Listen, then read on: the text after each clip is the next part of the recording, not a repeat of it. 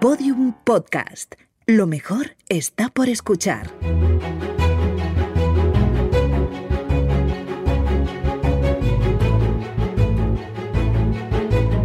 Historia de España para selectividad. Un podcast de Juan Jesús Pleguezuelos.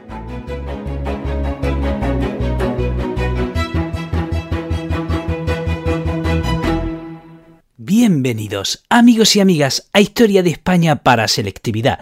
Mi nombre es Juan Jesús Pleguezuelo, soy profesor de Historia de Instituto y estoy aquí con toda la ilusión del mundo para ayudarte, para ayudar a los estudiantes de segundo de bachillerato en esa larga travesía que es este curso ánimo, ánimo. Además, si estás escuchando este, este, episodio, significa que ya estás en el tercer trimestre, significa que ya se acerca el examen, que tienes el aliento de la selectividad en el cogote y lo sientes. Estás sudando, lo estás pasando mal.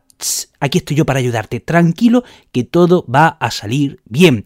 Antes de empezar con el programa de hoy, recordarte que este episodio lo puedes escuchar desde la aplicación de Podium Podcast, en la que tendrás acceso a podcasts de muchísima calidad, entre otros mi otro podcast de historia, Historia con el móvil, dale una oportunidad. También decirte que si quieres sacar el máximo provecho de tu tiempo de estudio, puedes adquirir mi libro Los 10 hábitos del estudiante exitoso que tiene en mi blog www.elprofesorinquieto.com.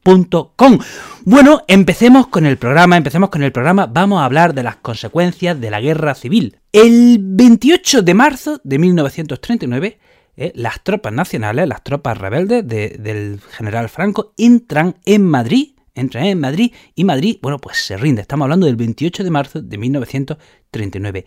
Inmediatamente, inmediatamente, toda la zona del interior que, aún seguía eh, leal a la República cae. Cae. Toda la zona del interior cae y, ya, bueno, pues prácticamente toda España está tomada eh, por, el bando rebelde y ya solo queda Alicante. En, el puerto de Alicante, el 29 de marzo de 1939, se agolpan miles de republicanos que quieren exiliarse, que quieren dejar el país, están a la espera de que algún barco eh, francés o inglés se lo lleve y hay que decir que muchos miles no pudieron coger el barco para irse.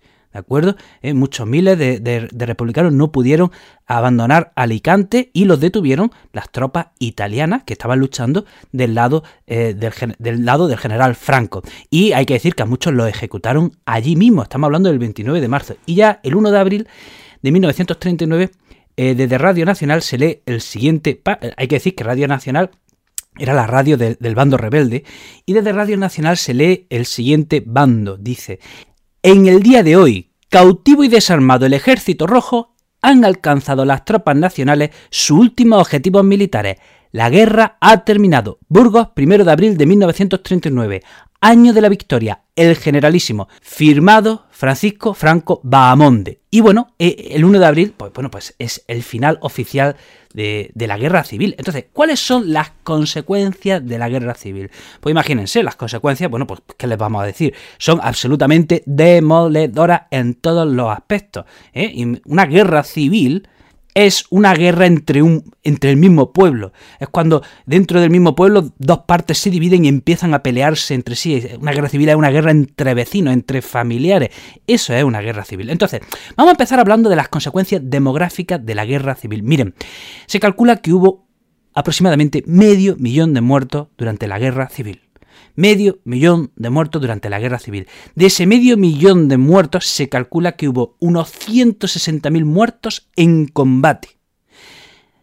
Repito, de medio millón hubo unos 160.000 muertos en combate. A eso hay que sumarle otros 150.000 muertos en represión.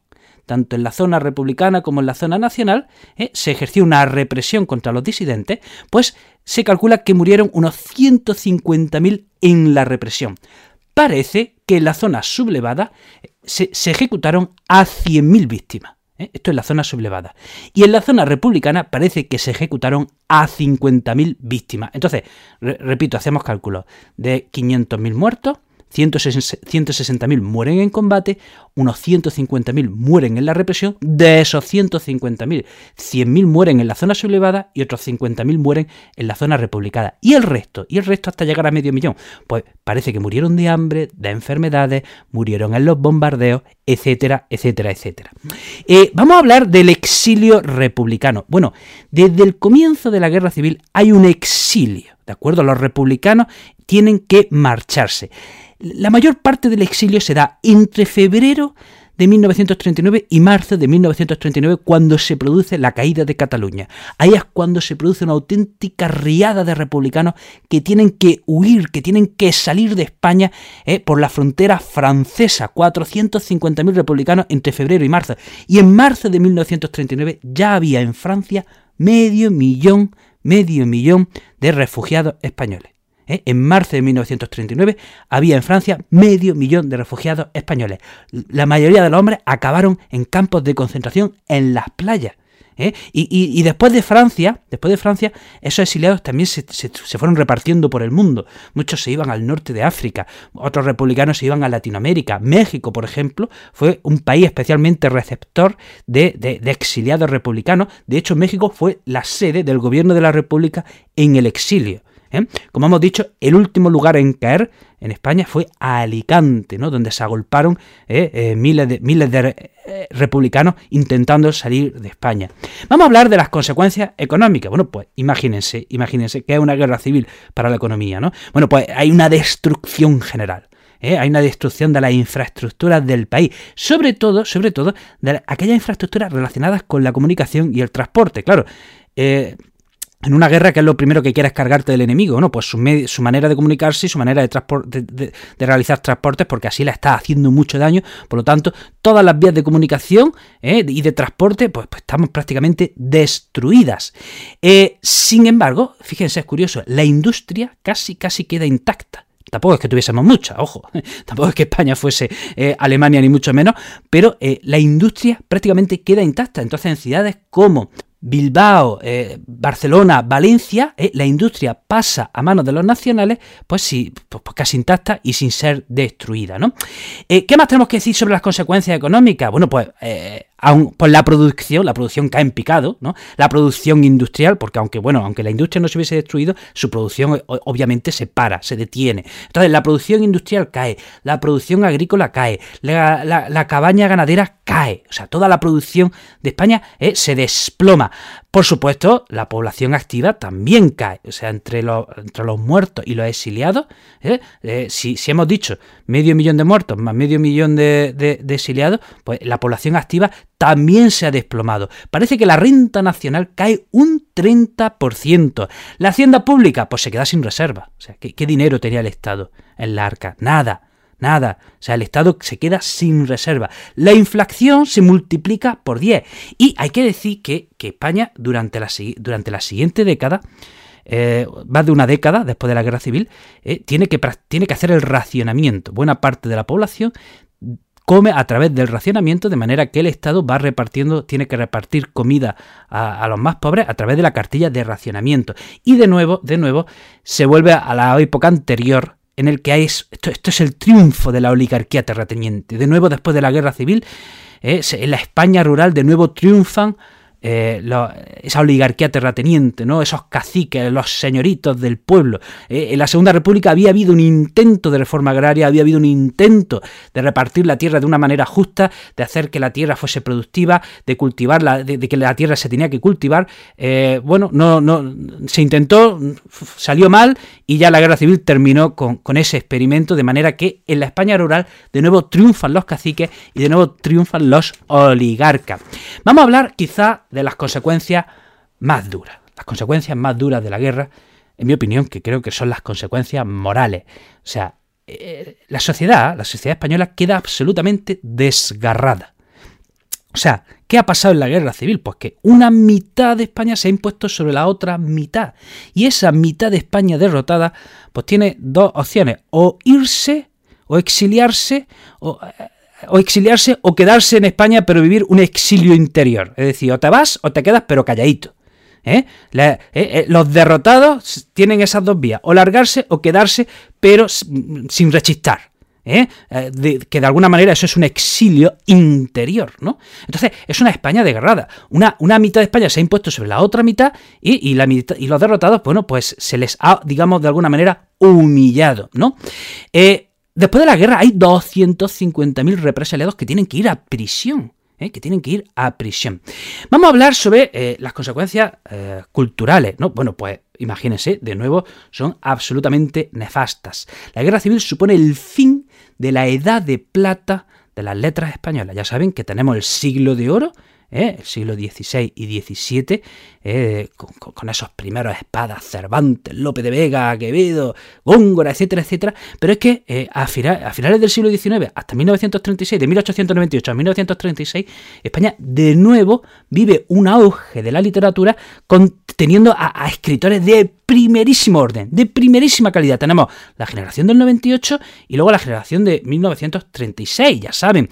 Tenemos aquí a Unamuno, Machado, Azorín, García Lorca, Alberti, Cernuda, etcétera, etcétera, etcétera. Tantos, tantos genios. Por Dios, ¿cómo, cómo, cómo pudo ser que en 40 años hubiera tanto genio en España? Por Dios, qué maravilla, ¿no? Bueno, pues la guerra civil termina, termina con esa edad de plata. Muchos intelectuales mueren o se exilian.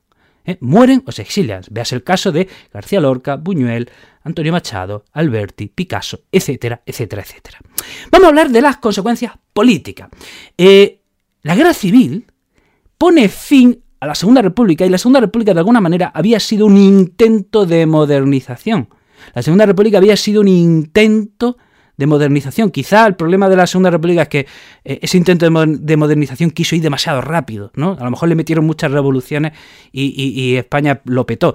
Pero de alguna manera ese intento de la Segunda República había sido un intento sincero de modernizar la sociedad española que falta la hacía. O sea, recuerden, recuerden que antes de la Segunda República, oye, veníamos de la dictadura de Primo de Rivera y de la dictadura y antes de la dictadura de Primo de Rivera veníamos del régimen de la Restauración y todos esos regímenes habían sido un desastre, un desastre, un desastre.